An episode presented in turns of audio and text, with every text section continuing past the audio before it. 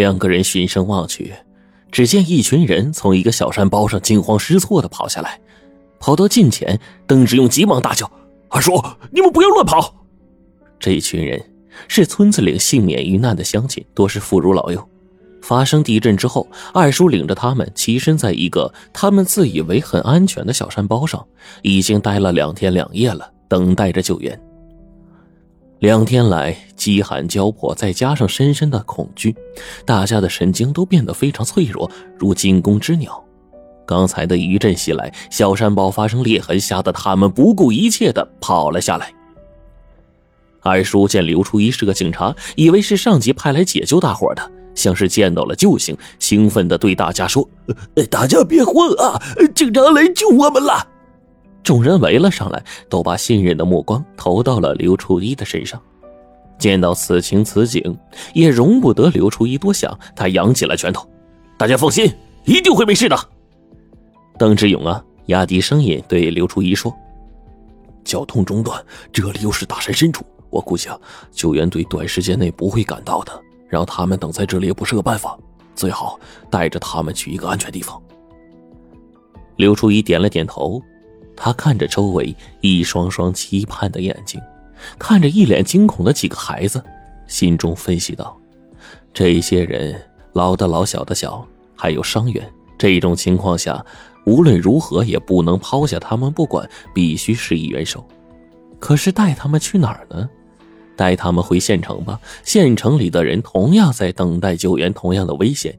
只有把他们交到救援人员手里，才能脱险。”此地向北去是县城的方向，向南则是省城的方向。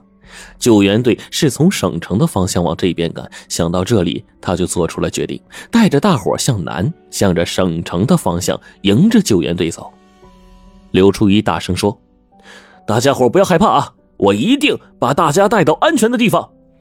县城受灾也很严重，咱们向南走，往省城去。”邓志勇。明白他的意图，也觉得这是目前最好的办法。可是这样一来，刘初一就不能回县城去救自己的家人了。想到这儿，邓志勇低声提醒说：“刘队长，你不回城了吗？”刘初一苦笑道：“现在顾不得了，我不能扔下这些人不管呢。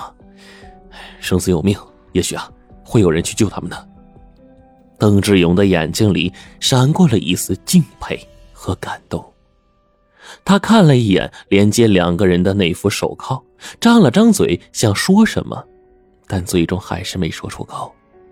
刘初一让大家在废墟上尽量找到一些吃的喝的带到身上。片刻之后，他带领着这支队伍沿着坍塌的公路上路了。众人跟着刘初一和邓志勇，有公路的地方就走公路，公路断了就翻山越岭向南，向南再向南。当天半夜十二点，孩子们最先走不动了。刘初一见状，找了一个平坦开阔的地方让大家休息。刘初一本来呀还想为大家守夜，可他也是心力交瘁，几天没有合眼了。坐下后不久，就听到身侧邓志勇就发出了鼾声，立刻倦意袭来，再也支撑不住了，迷迷糊糊的就睡了过去。刘初一做了一个梦。梦见儿子在废墟间穿行，他拼命的喊着儿子，儿子却像是生他的气，总是不答应。刘初一追了上去，一把拽住了儿子，儿子回过头，脸上血肉模糊的。刘初一一个机灵就被吓醒了。他抬手揉了揉眼睛，一睁眼看到手腕上那副晃晃悠悠的手铐，邓志勇不见了。手铐的钥匙孔里还耷拉着一截铁丝，刘初一暗骂自己糊涂啊！早该想到邓志勇有这一手的。邓志勇所犯的罪行甚大，可是怎么能乖乖的认罪呢？他母亲已经死了，这小子现在是身无牵挂，这一次脱身再追起来，恐怕就难了呀。自己太疏忽大意了，但是此时悔恨已经是晚了。此情此景已经不允许自己丢下众人再去追捕邓志勇了。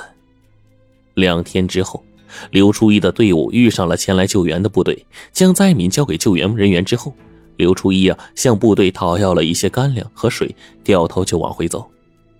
走到了邓家沟，刘初一特意到埋葬邓志勇母亲的地方看了看，发现跟离开的时候没有什么变化。显然，邓志勇并没有回来过，也许他已经是远走高飞了。刘初一回到县城，很快得知，儿子的名字已经上了死亡名单。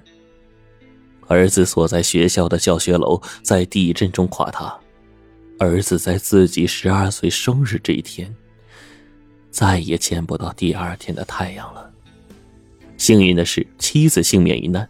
地震的时候，他正好走到了送儿子上学返回的途中，因痛失爱子加上惊吓过度，已经被救援飞机送到了省城疗伤，而他父母名字则在失踪人员的名单上。生死不明，因为住宅楼倒塌的时候，二老就在家中。刘初一尽管不情愿，还是判断二老已经遇难了。因为那堆废墟下，经过专业的救援队的勘察，已经没有任何的生命迹象。刘初一。忍着悲痛，和同志们一起投入到抗震救灾的工作中。此时，只有工作，忙不完的工作，一件接一件的工作，才能让他没有时间去想痛心的事情。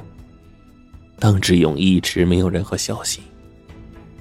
刘初一回来后，就把邓志勇从自己身边逃脱的事情跟领导做了汇报，请求领导处分自己。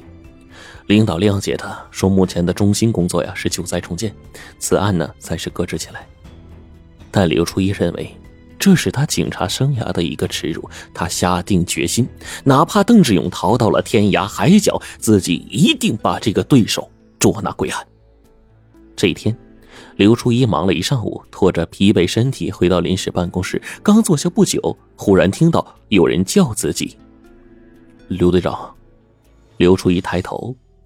见到门口站着一个人，面带微笑，手里还提着一个大旅行包，刘初一浑身一抖，几乎不敢相信自己的眼睛。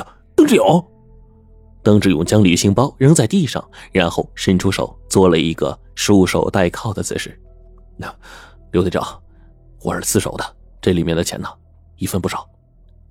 刘初一是惊诧万分呐。不明白，对方既然已经逃走了，为什么又主动回来呀？他取出手铐，铐在了邓志勇的双腕上，然后问：“能告诉我原因吗？”邓志勇当然明白他问的是什么，微微一笑：“呵，刘队长，你是一个让我佩服的警察。当年我的梦想就是做你这样的警察，可惜我没有这样的机会。而且，你还救了我两次，帮我和我妈。”见了最后一面，所以我不想让你为难。另外，最主要的是我妈已经不在了，我用不上这笔钱了。刘初一还是不解，这就是你回来自首的原因？那么，既然你不想让我为难，那天你为什么离开呀？邓志勇的脸上出现了一个奇怪的笑容，有些得意，也有些神秘。他回答说：“这是一招妙手。”我不想说，以后你就知道了。刘初一满腹疑惑，他让人将邓志勇押走，一个人苦苦思索，但始终难解，这是什么妙手呢？后来他的手机响了，一个熟悉又亲切的声音传来：“初一啊，我是你爹，你没事吧？”一瞬间，刘初一呆了，傻了。他握着电话的手颤抖了起来。爹爹，真是你吗？你在哪儿啊？我我妈呢？话还没说完，脸上已经喜泪全涌了。呀，我在省城医院呢。你娘也没事脱离危险了。刘初一还以为自己啊在做梦呢。你你们不是被压楼底下了吗？是啊，我娘啊在下面困三四天了，都快不行了。一小伙子啊，带人找到我们，救了我俩。哎，初一啊，那小伙子是你朋友，你得好好谢谢他啊。医生说了，我们呢再晚出来半天呢，就没希望了。刘初一一听，打断了父亲，奇怪的问：“爹，你等一下，你说我的朋友救了你，哪个朋友啊？”哎呀，就就那小伙子个头不高，还挺结实的，呃，留着平头。啊，对了，那个他左胳膊断了。